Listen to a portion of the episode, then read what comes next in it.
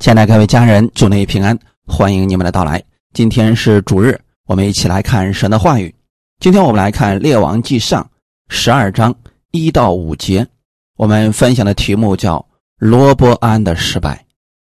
《列王记上》十二章一到五节，罗伯安往事件去，因为以色列人都到了事件，要立他做王。尼巴的儿子。耶罗波安先前躲避所罗门王，逃往埃及，住在那里。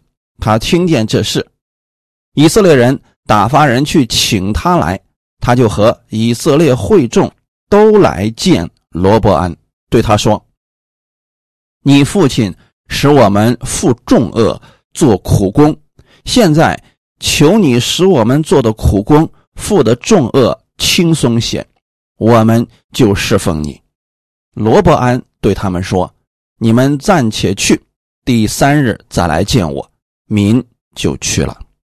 阿门。我们先读到这儿，一起先来做一个祷告。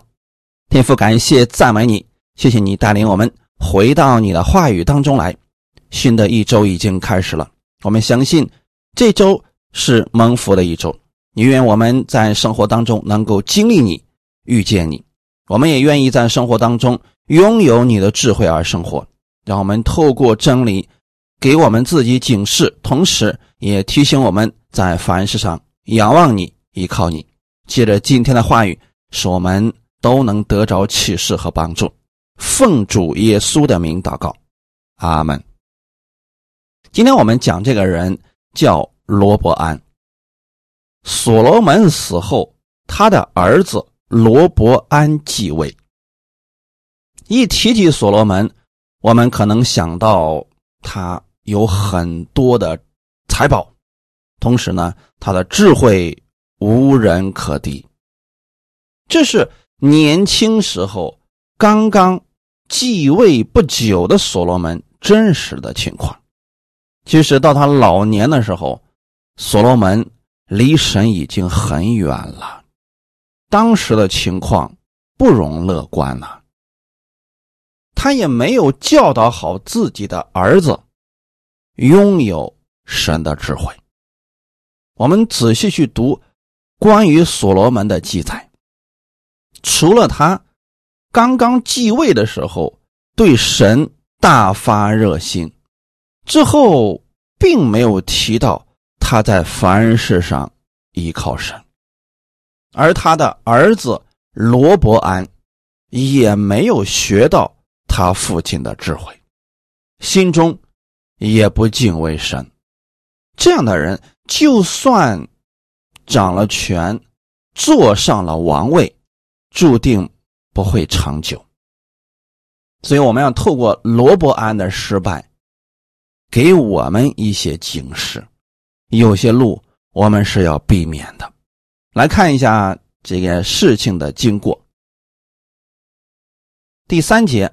到第五节，以色列人打发人去请他来，他就和以色列会众都来见罗伯安，对他说：“你父亲使我们负重恶做苦工，现在求你使我们做的苦工负的重恶轻松些，我们就侍奉你。”罗伯安对他们说：“你们暂且去，第三日再来见我。”民就去了。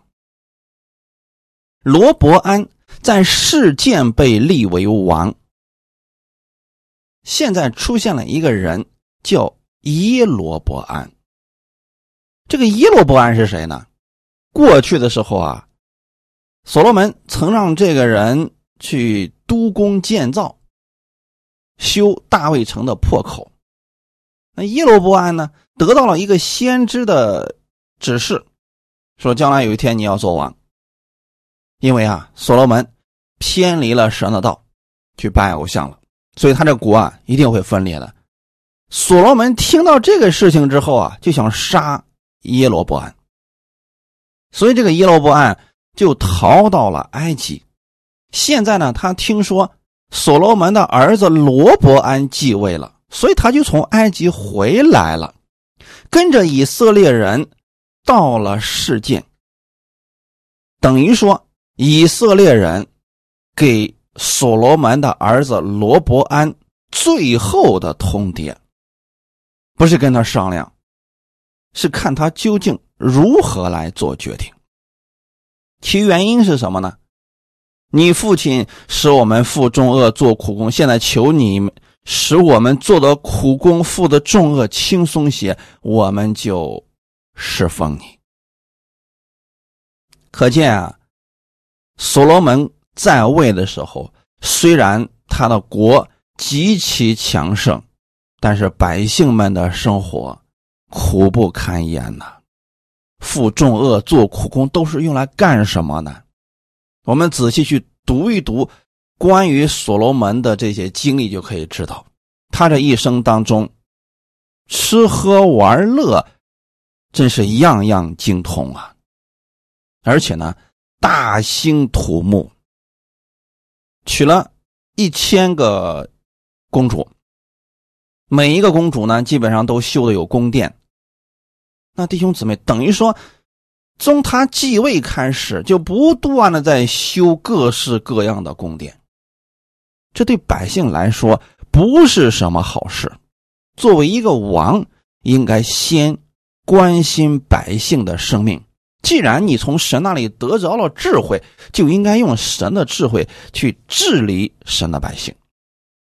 很明显，所罗门在他的国位稳定之后。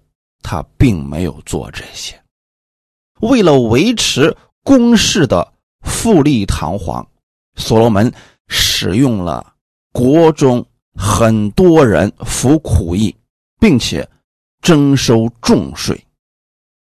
他们已经受不了了，但是没有办法，因为所罗门看起来实在是太强大了，智慧实在是超过众人。其实这个时候，以色列人。把所有的希望都寄托在了所罗门的儿子罗伯安的身上，可能这个时候就有人去问了：那为什么这些人不向所罗门去说这些事情呢？其实也不难理解，所罗门后期的时候远离了神，一旦一个人远离神，那么他不会。听进去别人的建议，论成功，他已经算是最成功的人了；论权力，他已经拿到了最高的权力了。所以这个时候啊，他基本上听不进去对他不利的任何劝言。我们可想而知啊，所罗门在位的时候，并没有提到先知什么事情。按道理来讲，在以色列做王，他的任何决定，特别是跟神有关的，他就应该去问一问先知的。可惜你看，所罗门在位的时候，并没有提到先知对所罗门做过什么样的建议，也没有提到所罗门在凡事上依靠神的事情，除了刚刚继位的时候啊。那个时候向神祷告、向神献祭等等。后来国位稳定之后，这些事情就没有了。提到的就是他怎么样用智慧去控制列国，确实是控制啊，可不是以德服人的。其实神的心意是什么呢？兴起所罗门，让他把神的智慧传扬给列邦。所罗门用这些智慧巩固自己的王位，辖制了。列邦，到后来，等他远离神以后，这些列邦不堪重负，渐渐的开始脱离他，成为了所罗门国家周围的仇敌。还有呢，就是自己的国民过得也很不幸福，虽然国家在别人看来十分的兴旺，就像我们现在所说的 GDP。那是相当之高啊！任何人来看所罗门，都会觉得哇，这国力实在是太强盛了。但实际上，你看一看百姓们的生活，非常的糟糕，百姓们已经受不了了。但是又没有办法，所罗门又听不进去啊。所以说，罗伯安显得极为重要。在罗伯安一继位的时候，百姓们应该说是联名向罗伯安发出了最后的通牒，直接就说明了：你父亲使我们负重恶做苦工，我们受不了了。现在啊，我没有别的意思，就是希望你使我们做的苦工、负的重恶轻松些，我们就侍奉你。这个要求。对于一个新上位的王来说，并不是太难做到的事情啊。意思就是，请你减轻你父亲向我们征收的重税，做的苦工，我们日子已经过不下去了。如果你愿意的话，我们就侍奉你；否则，我们就不服侍你了。那当时呢，罗伯安没有立刻的回答。而是告诉他们：“你们先回去等三天，我们商量一下。”这点做的还是比较正确的。说，如果说我们在跟别人有了一些问题需要交涉，而我们当时又拿不定主意的时候，不要立刻回答，等一等，这是最好的。不管是我们向神求某件事情祷告，我们都需要等一等。或者说呢，我们在处理某件事情的时候，我们需要等一等，自己不确定，可以回来呢，找牧师啊或者弟兄姊妹啊一起祷告，一起看看圣经上到底是如何来处理这些事情的，这是很好的一个建议啊。所以呢，罗伯安就回来了，他先问了当时在朝中的老人。那这些人过去应该是服侍所罗门的，对所罗门的事情，这些老年人应该说。是非常清楚的。列王记上十二章六到七节，罗伯安之父所罗门在世的日子，有势力在他面前的老年人，罗伯安王和他们商议说：“你们给我出个什么主意，我好回复这民。”老年人对他说：“现在王若服侍这民如仆人。”用好话回答他们，他们就永远做王的仆人。老年人的这些话语已经说的非常委婉，很重要啊。为什么呢？因为这些老人，他们曾经都是服侍过所罗门的，他们心中应该非常清楚，为什么百姓会有这样的请求。所以，当所罗门儿子罗伯安问他们的时候，他们如实的给出了罗伯安准确的建议。老年人怎么说呢？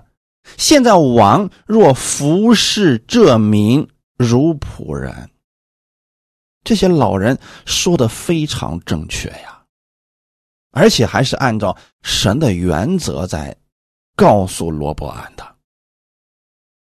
有没有发现，虽然罗伯安坐在王位上，但是这群老人是想告诉罗伯安：你虽然坐在王位上，但是你要服侍这民如仆人一样。现在颠倒过来了，他父亲所罗门在位的时候，这群人跟仆人一样，很可怜。那实际上应该是什么样子呢？实际上是坐在高位的，坐在首位的，要服侍众人，如同仆人服侍其他人是一样的。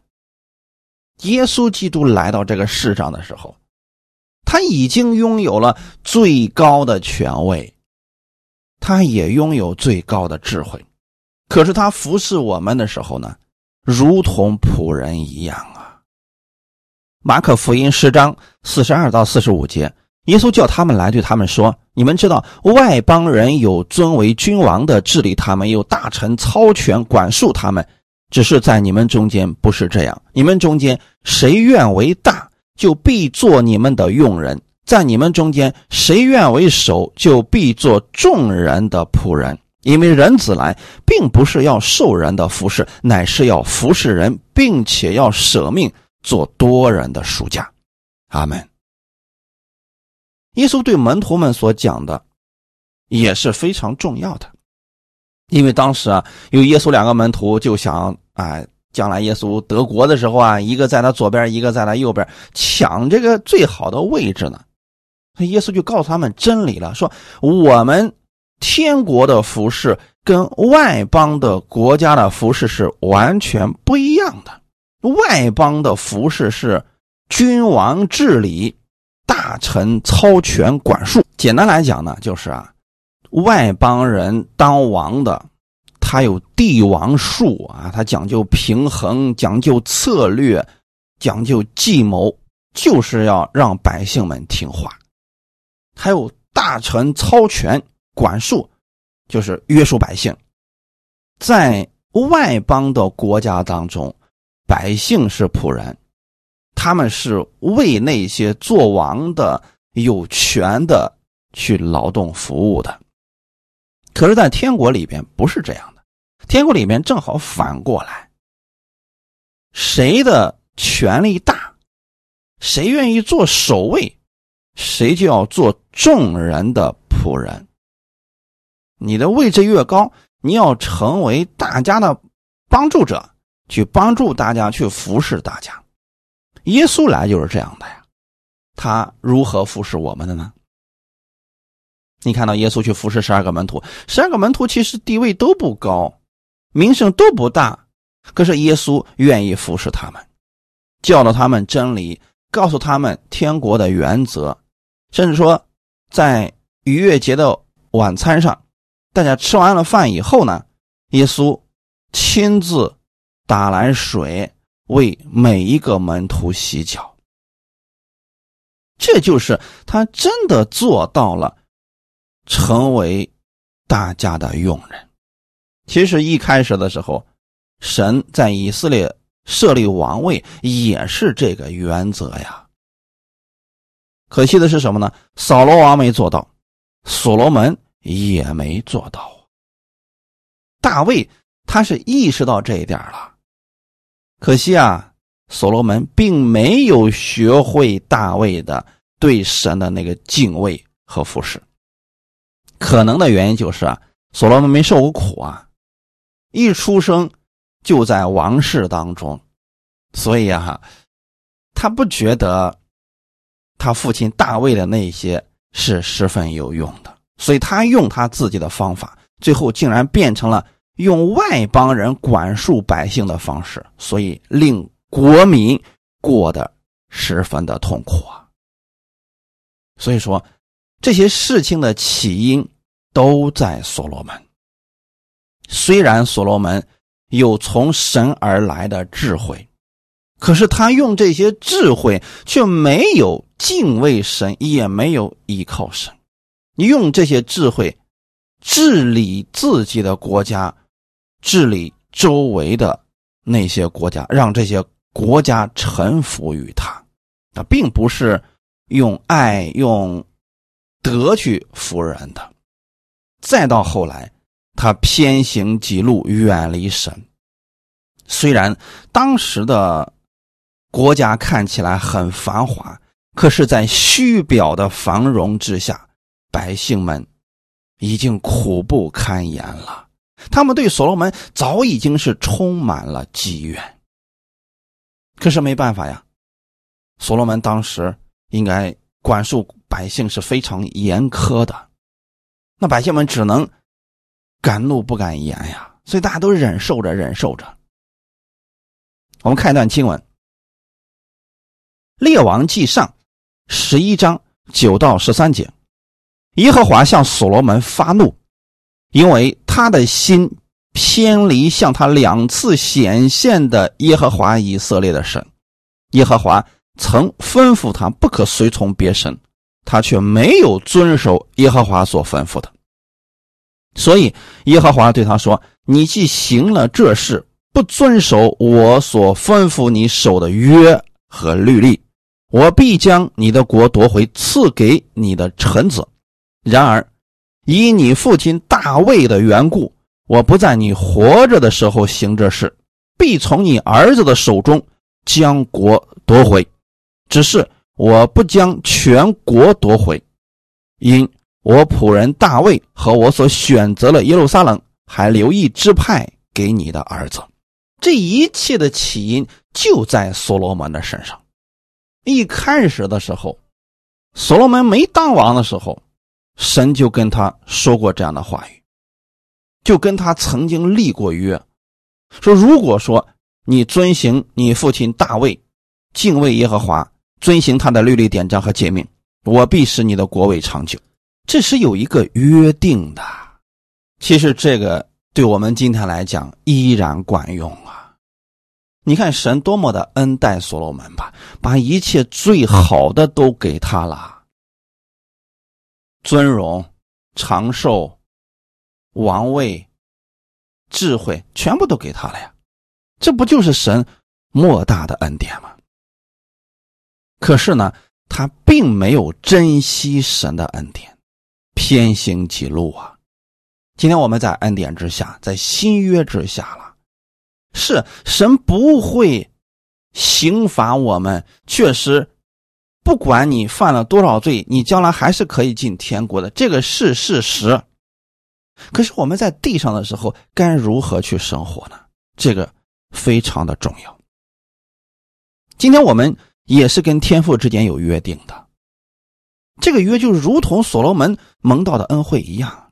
就是这个约啊！所罗门一开始敬畏神，神恩待他，国内太平。后来呢，他开始拜偶像，其实国内就已经开始出现各式各样的问题了。所以，如果弟兄姊妹，我们信了主，不按照神的话语去生活，虽然我们是得救的，可我们的生活当中经常会出现各式各样的问题。出现这些问题时候，我们首先不要去埋怨神，而是应该看一看是不是我有些路走错了，所以才出现了这样的问题。这是我们需要警示的地方。可惜啊，很多人他们的想法和做法跟所罗门一样，所罗门并没有意识到自己的问题。而是把所有的问题推向了别人。当他听说有神人向耶罗波安发预言，说耶罗波安有一天会成为以色列的王的时候，所罗门就想杀他。其实这个事情的出现，对于所罗门来说是一个警示，他正确的做法是应该除掉国内的偶像。悔改，转向神。阿门。如果说我们已经信了主的人，明白恩典的人，生活当中经常的，我是说经常性的遇到各种坎坷或者类似的问题不断的出现，我们就应该想想，是不是我们在某些地方这个路走错了？这个可不是定罪啊，路走错了是每个人都可能发生的事情。路路走错了怎么办呢？我们转个方向嘛。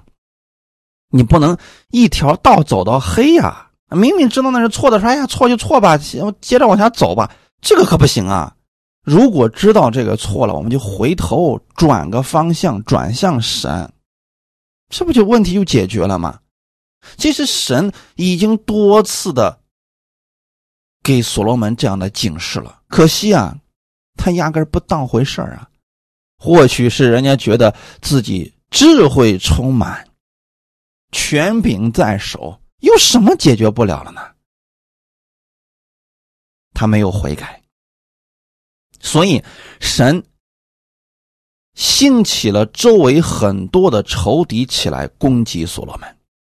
其实遇到这些事情的时候吧，所罗门心中应该去转向神，至少你应该问一问国内的先知们。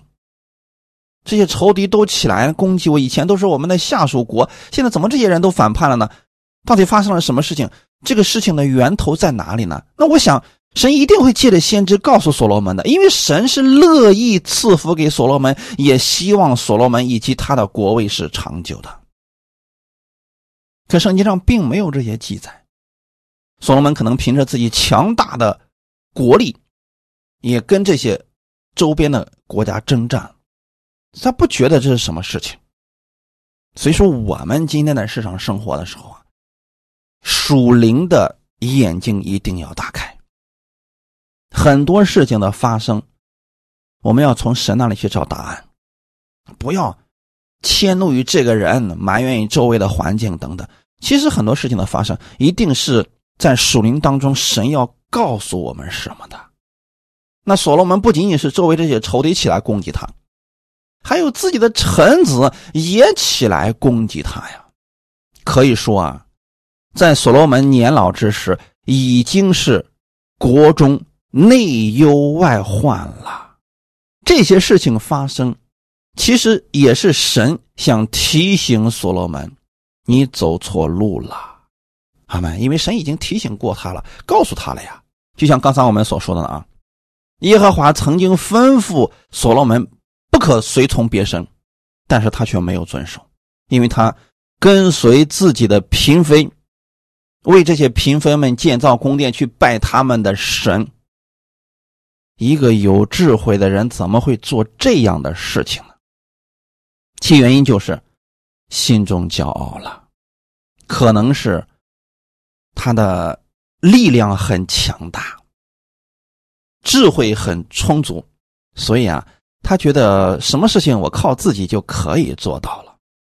所以说啊，我们不管是什么时候，我们心中都应该谦卑的寻求神呢。一旦人开始骄傲，远离神就不远了。那么失败的日子。也就很快来到了呀。神已经提醒了所罗门：“你既行了这事，不遵守我吩咐你守的约和律例，我必将你的国夺回，赐给你的臣子。”那为什么神在这个时候要提醒他呢？还是希望他能够悔改呀？阿门。所以弟兄姊妹，当。我们看到周围一些环境发生了改变，我们常常在一些类似的淤泥当中或者漩涡当中出不来的时候，我们需要回到神面前。可往往人的做法是什么呢？问题越多，他越埋怨神，越不想来到神的面前。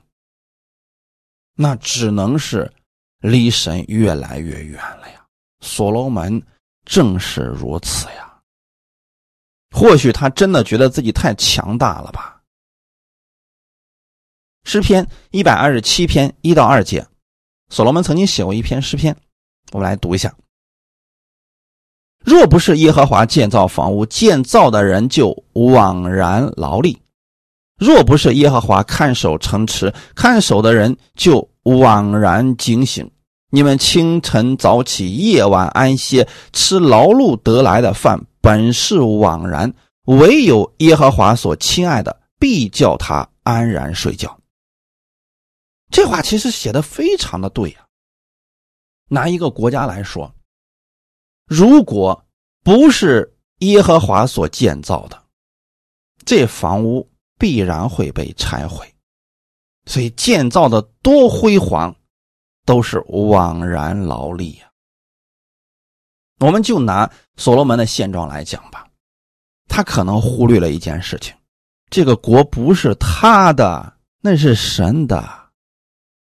今天有很多的人也陷入了所罗门的失败当中，陷入了罗伯安的失败当中。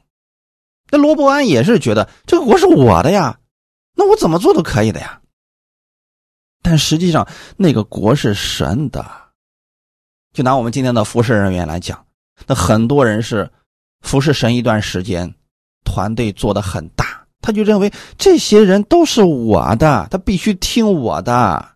这些服侍人员忘记了一件事情：这些百姓不是你的，那是神的。如果不是神建造的房屋，建造的人枉然劳力。大家想想看，如果我们所服侍的、所建造的宫不是在耶稣基督的根基之上建造呢？那些东西迟早是会被拆毁的呀。若不是耶和华看守城池，看守的人就枉然惊醒。还是那句话语：如果说不是神保守我们所拥有的一切，就算你拥有的再多，最终还是会失去的呀。圣经上这样的人、这样的例子实在是太多了呀。最明显的就是以东，也就是以扫的后代。这些人很聪明，他们把山给挖空了，在里面建造城池，那是相当坚固的呀。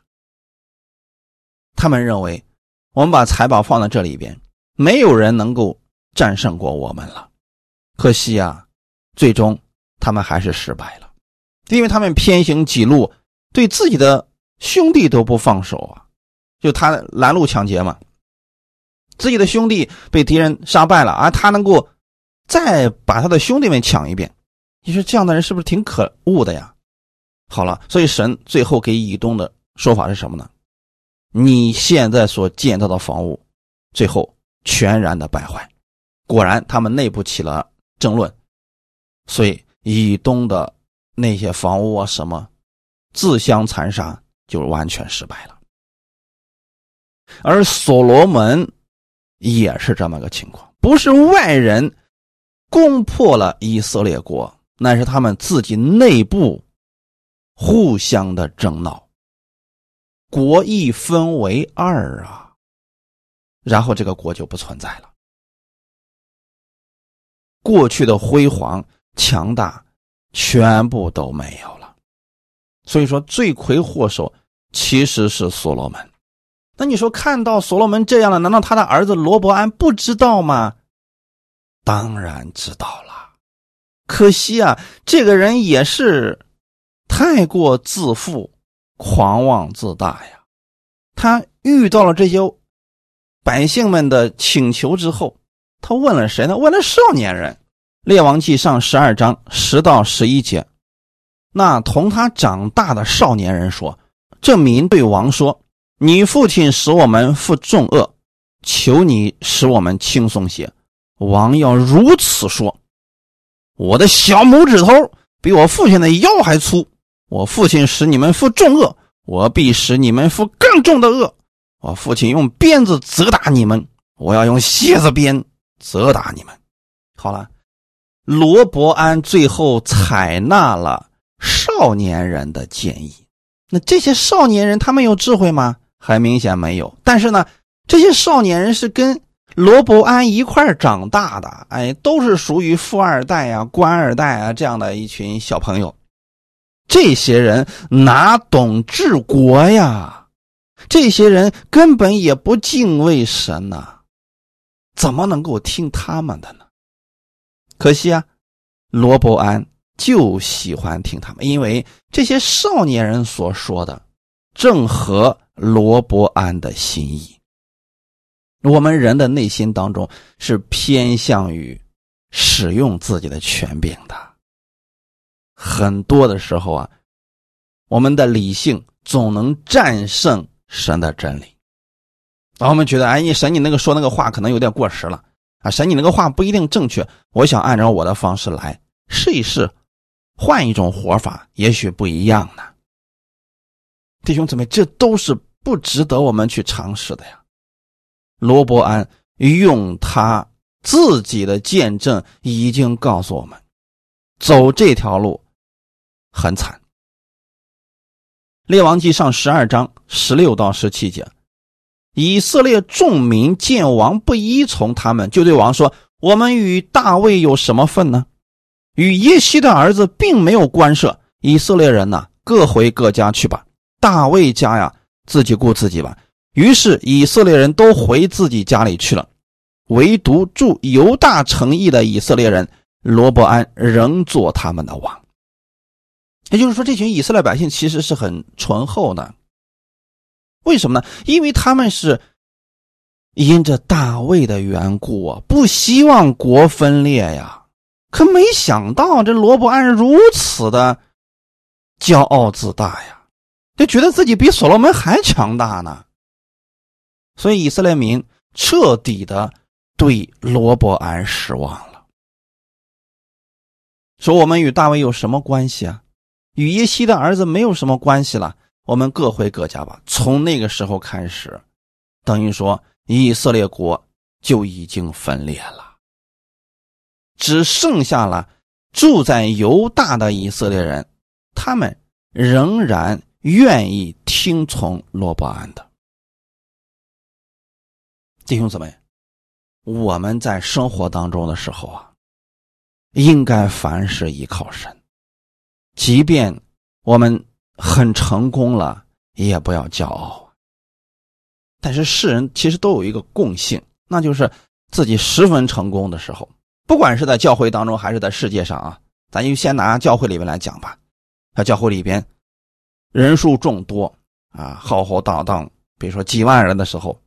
每次站在台上讲道，这个人难免心中会有一些骄傲飘起来。其实，正确的方式应该是，无论人多或人少，我们是在服侍神呐。我们又不是跟世上的人一样追求属世的名利的，我们是在服侍神呐。而这些这群百姓是因着神的缘故，在听我们讲道，我们是在服侍他们的。很多人往往人一多之后啊，就有一种错觉，以为这群人是他的，所以就会有一些策略呀、手段呀、排除异己呀，说一些狂妄自大的话，什么唯有自己是正确的，其他人都是错误的，你们不要离开这个地方，离开这个地方神就不祝福你们。等这样的话语，其实都是错误的。我们相信的是，所罗门曾经用过这样的话语，应该辖制过百姓的。所以，从所罗门远离神开始，百姓就已经远离神了，这很可惜啊。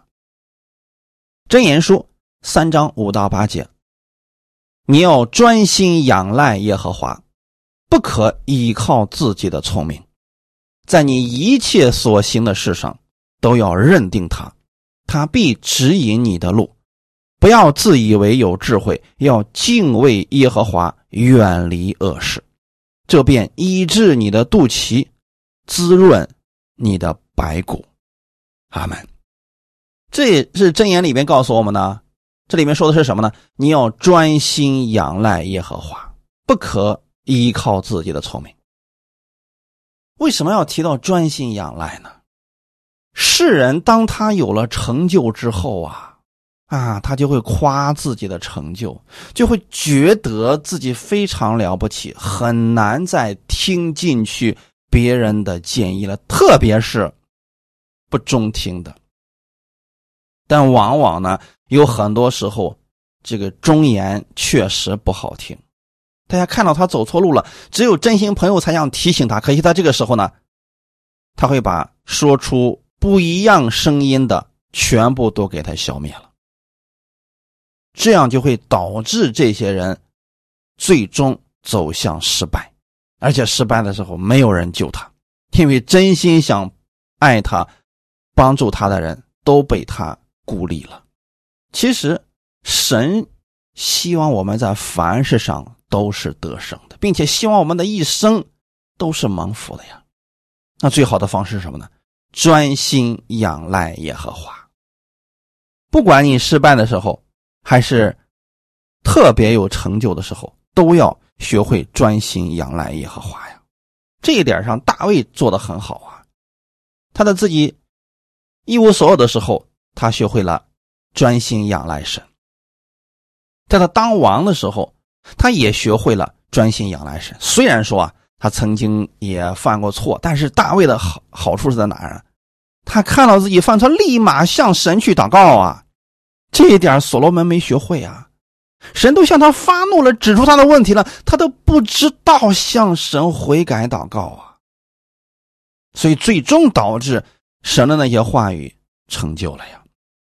所以弟兄姊妹，我们不要把我们周边的，特别是我们身边真心给我们说实话的朋友们的心给伤透了，最后他们不再对你说任何的真话，那就说明。你离失败很近了，不可以靠自己的聪明啊！这又是什么意思呢？就是当人离开了神、离开了真理的时候，不存在聪明了。大家想想看，所罗门够聪明了吧？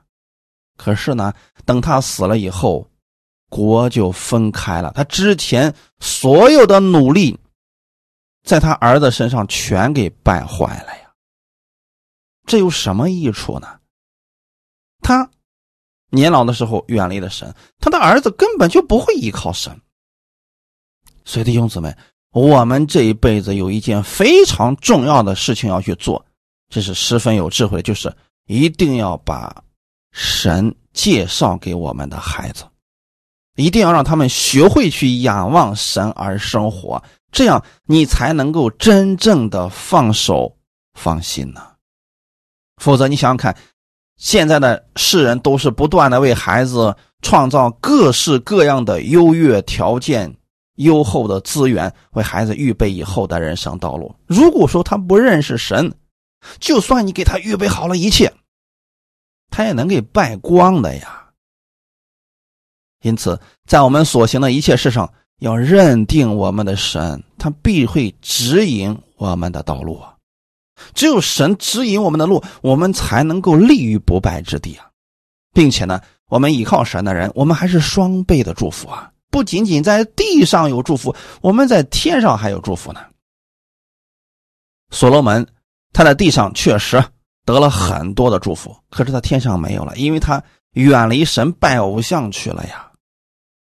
直到他年老的时候，他才恍然发现自己走错路已经很久了。所以这些事情、这些人都是我们的借鉴呀。罗伯安。应该思想的是，他父亲为什么会到今天这个地步，内忧外患呀？难道他看不出来百姓们过得很苦吗？可是啊，罗伯安心里面还是狂妄自大呀，自以为有智慧，他觉得自己比所罗门更有智慧啊，比他父亲更懂得治理国家呀。所以刚才我们读的第七节说。不要自以为有智慧，要敬畏耶和华，远离恶事。当一个人自以为有智慧的时候，他就听不进去其他人的建议了。上次我们给大家讲过，神赐给所罗门智慧以及广大的心。那个智慧当中，他的意思是聆听的心。一个人怎么样才能有智慧呢？有聆听的心。阿门。可是我们人在世上的时候啊，聆听别人好话容易，聆听别人说我们不好的，哎，这个太难了。我们甚至会记恨别人，这个不是智慧人啊。要敬畏耶和华，远离恶事。所以弟兄姊妹，当一个人他有聆听的心，他有敬畏耶和华，必然会远离恶事的。那后面的祝福自然就会临到他，这便医治你的肚脐，滋润你的白骨。就是由内到外的，你都是蒙福的呀，阿门。我们再回过头来看看罗伯安的失败。罗伯安现在有一个最大的对手是耶罗伯安。这耶罗伯安是谁呢？是所罗门下面一个大臣的儿子。圣经上记载，这耶罗伯安是大有才能的人。列王记上。十一章二十八节，耶罗伯安是大有才能的人。所罗门见这少年人殷勤，就派他监管约瑟家的一切工程。正是因为在这个工程当中的时候啊，哎，有先知就告诉耶罗伯安，所罗门远离神啊，所以说啊，这个国要分裂，十一个支派要归你，你要当王了。所以后来的时候吧。当罗伯安一继位，有人就把耶罗伯安从埃及请回来，一块儿参加了罗伯安的，应该是登基典礼这样的事情吧。然后就问罗伯安，就说：“你父亲让我们负的苦力太重了，你给我们减轻些，我们就服侍你。”换句话来讲，如果说当时的罗伯安听从了老年人的建议，其实就没有耶罗伯安什么事儿了。如果罗伯安敬畏神，寻求先知的话语，除掉国中的偶像，领百姓们回归，也就没有耶罗伯安什么事情了。可恰恰是罗伯安刚愎自用，他觉得自己比所罗门更聪明，所以众人们。把最后的希望就从罗伯安移到了耶罗伯安的身上。那耶罗伯安是个好人吗？很明显不是。但是耶罗伯安是大有才能的人，换句话来说啊，这个人能说会道，而且呢，确实有两把刷子。他可能给百姓们说的很好，也指出了所罗门的问题。或许他真的给以色列百姓许下诺言：如果我当了王，我会怎么样怎么样待你们，绝不会像所罗门和他的儿子罗伯安一样。我会让你们过上好日子。那百姓们可能一看这情况，说：“哎，我们求的是什么呀？我们不是求的能够安居乐业吗？”所以百姓们竟然都相信了耶罗伯安的话，就立耶罗伯安为王了。所以后来耶罗伯安就在事件成王，在那个地方建立首都，然后在约旦河外。修筑护城墙等等，为什么要这么做呢？因为当时神吩咐以色列所有的男丁，一年三次要去耶路撒冷圣殿当中守节。他们现在在北方啊，你另建了一个首都，很明显的国都分裂了嘛，所以就不是一个国家了。所以耶路伯安就恐怕百姓们去耶路撒冷过节，这个心就转向了罗伯安，于是。这耶罗伯安设立了自己的神，自己的宗教制度。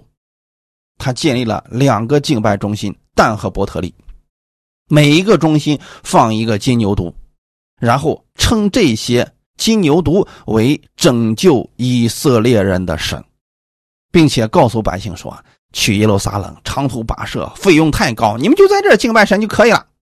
耶罗伯安在丘坛那里。建立偶像的殿，设凡人为祭司，也就是一般人为祭司，自己定这个宗教节期，在八月十五过节，然后代替七月的祝棚节，而且呢，他自己代替了祭司的位分，在伯特利那个所建的坛上献祭。很明显啊，这些事情已经完全违背了神的话语了。可惜啊，以色列百姓竟然都接受了。弟兄姊妹，我为什么总是强调弟兄姊妹不要乱听到？因为很多人他讲都已经离圣经很远了，可是有些人还是就跟随他们，没有分辨力。这到底是什么问题呢？是因为这些人他们的心也远离神了。或许他们追求的就是这个。我们在这要问弟兄怎么一个问题？难道以色列百姓他们不知道耶罗波安的这些做法都是违背神的话语的吗？应该有人是知道的，可为什么他们还是接受了呢？因为耶罗波安给了他们一些好处，他们得到了实实在在的好处，所以他们可以放弃这位神了。那今天，如果有人讲的东西偏离了圣经，但是让你心里边听着很舒服，比如说有人告诉你：“哎呀，什么都不用做了，你就享受安息，等着神祝福给你就行了。”你要知道你是新约之下的，你是蒙恩的人，你就这样宣告就可以了，不要让任何人辖制你，让你去做事情，这都是属于律法的。你看这些话听起来是不是很好听呢？似乎你只要坐在那个地方，所有的祝福就会滚滚而来，所有万国的财宝就会被别人运过来供你来享受。当然了，这话说起来谁都乐意听啊，可这个符合圣经吗？你要问自己一个问题：这是神应许过的吗？如果不是，不要再跟随这样的人。北以色列，也就是耶罗波安领导下的北以色列，这里的王没有一个是好的，这里所有的王都是带领百姓远离神呐，让百姓们去敬拜偶像。也就是说，耶罗伯安彻底的把以色列百姓带向了深渊。弟兄姊妹，这是我们的一个警示啊！如果今天有些人所讲的已经偏离圣经，就不要跟随了。虽然他说的很合你意，听起来很舒服，但如果神没有应许过，听了再舒服，对我们有什么用呢？没有任何的益处的呀。相反呢，有些真理我们听起来确实是扎心的，是不太舒服的。如果是符合神话语的，这就对我们是有益处，对我们的生命是有建造的呀。因为耶罗伯安为了巩固自己的王位所做出的这些改变，最终导致以色列王国彻底的衰亡。而南方的犹大呢，也好不了哪儿去。但是毕竟还出了几个好点的王，带领百姓去敬拜神。可惜啊，这些人都有一个特点，就是大多数的王都是远离神去拜偶像的。就从所罗门远离神之后，给他的儿子带来了不好的榜样。他的儿子也是如此，远离了神，导致以色列国都陷入危机当中，到最后彻底的亡国了。到耶稣来的时候啊，以色列这个国家已经不存在了，完全的被罗马给控制了。虽然当时耶路撒冷城还在，可是呢，那不是他们，那是属于罗马的。难道这是神的心愿吗？当然不是。可是百姓们不愿意去敬拜神，不愿意亲近神，就要偏行记录，所以最后他们败得很惨。我们透过罗伯安的失败，要给我们自己一个警示啊，就有些路我们是不要去走的。明明知道那个是失败的路，比如说拜偶像、远离神，甚至说跟那些根本就不是真理的人在一起，听从他们的话，跟神的话语违背的话语，我们还要去行。那这样的话，确实是没有好的结局的呀，弟兄姊妹，这是我们的警示啊！透过罗伯安的失败，我们不要去走他的路了。神把这些写在圣经上，不是为了让我们去谴责罗伯安，而是为了让我们不去走他那样的错误的道路。诗篇一百一十二篇一到三节，你们要赞美耶和华，敬畏耶和华，甚喜爱他命令的这人变为有福，他的后裔在世必强盛，正直人的后代必要蒙福。他家中有货物，有钱财，他的公义存到永远。阿门。这话语写的非常的好啊！你们要赞美耶和华，敬畏耶和华。今天“敬畏”这个词可以理解为敬拜神。凡喜爱他命令的，什么叫喜爱呢？不是逼着才去教会敬拜神，不是逼着才去听到读经，而是。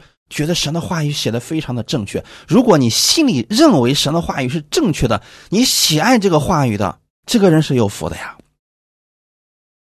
所罗门可能觉得自己有智慧，罗伯安可能觉得自己更有智慧，所以他们远离神，他们要靠自己的方式去折腾，最后失败了。我们不要这样啊！我们要相信。圣经上所写的这些话语对我们是有益处。我们要承认自己确实没有智慧，所以我们要向神每天去求智慧，每天去寻求神的话语，而且呢，按照神的命令去行。这个人是有福的呀。那这样的人他有什么呢好处呢？就是他认为神的话语是正确的，是好的，他就会把这个好的给他身边的人，那其中就包括他的自己的后裔了。所以第二节说，他的后裔在世必强盛。那这个强盛不是他自己让自己的孩子越来越强盛，所以我们都希望我们的孩子很聪明，将来在世上有一番成就，很强盛，甚至强盛过我们。怎么才能做到？不是我们把我们的想法给孩子，孩子就一定会听进去，是要把这位神给他。你告诉他这位神有多么的好，让他学会依靠这位神，神会带领他走属于他的得胜之路。那你的后裔。暂时就必然会强盛的，阿门。因为神的智慧才是最高的嘛。正直人的后代必要蒙福。那这里的正直人也是指敬畏神的人。总之啊，我们要以所罗门、罗伯安以及啊那些远离神的人为借鉴啊，不要效法他们的样式。神的话语怎么说，我们就怎么去行。那我们的后代也必然是蒙福的，所以你不要看你周围的这些人，他们活成什么样。有人很多人总是说啊，我身边的基督徒没一个好东西，他们都活得很糟糕。你不要这样，你看他们干什么呀？你要看的是我们的神，阿门。你要跟随的是耶稣基督，哈利路亚。你如果跟随的是神的话，你会成为第一个美好见证者呀。神给我们应许的是什么？他家中有货，我有钱财，他的公义存到永远。这一切都有一个条件，那就是敬畏神，喜爱神的话语。这个不是必须这样了，我们才能蒙福。是说，如果你不敬畏神，那就一定会违背神；如果你不亲近神，就一定会远离神。你说远离神了，违背神的话语，那怎么可能会蒙福呢？我们愿意蒙福，神也愿意我们在地上过蒙福的生活。哈利路亚！耶稣到世上来，解决了我们罪的问题，使我们跟天父之间的关系彻底的和好了。那我们在世上当如何去生活呢？神希望你过得蒙福，神希望你过出得胜的生活，那就先从喜爱他的话语开始吧。相信他乐意赐福给你，相信他是爱你的，不管周围人怎么说，你要立定心智，按神的话语而行，你必然会看到。神的祝福临到你的身上，感谢赞美主，愿今天的话语给你们带来一些帮助。我们一起来祷告，天父，感谢赞美你，谢谢你借着这样的话语，使我们的心警醒；借着你的话语，让我们知道我们是蒙福的一群人，我们是跟天父有约定的人，在这约中，我们都得着了属天的祝福。今天我们愿意把这样的祝福带进我们的生活。说新的一周已经开始了，我相信你已经赐福给这一周了，所以我愿意照着你的话语而行，并且我相信，当我们遵行你的话语而行的时候，我们必然会看到你话语所带出来的大能。无论我往哪里去，我相信你都与我同在，你必会扶持我，指引我前面的道路。我愿意聆听你的话语，请赐给我智慧和口才，让我的生活当中能够更多的经历你，认识你。并且传扬你的福音给我们身边的人。谢谢你如此的爱我，奉主耶稣基督的名祷告，阿门。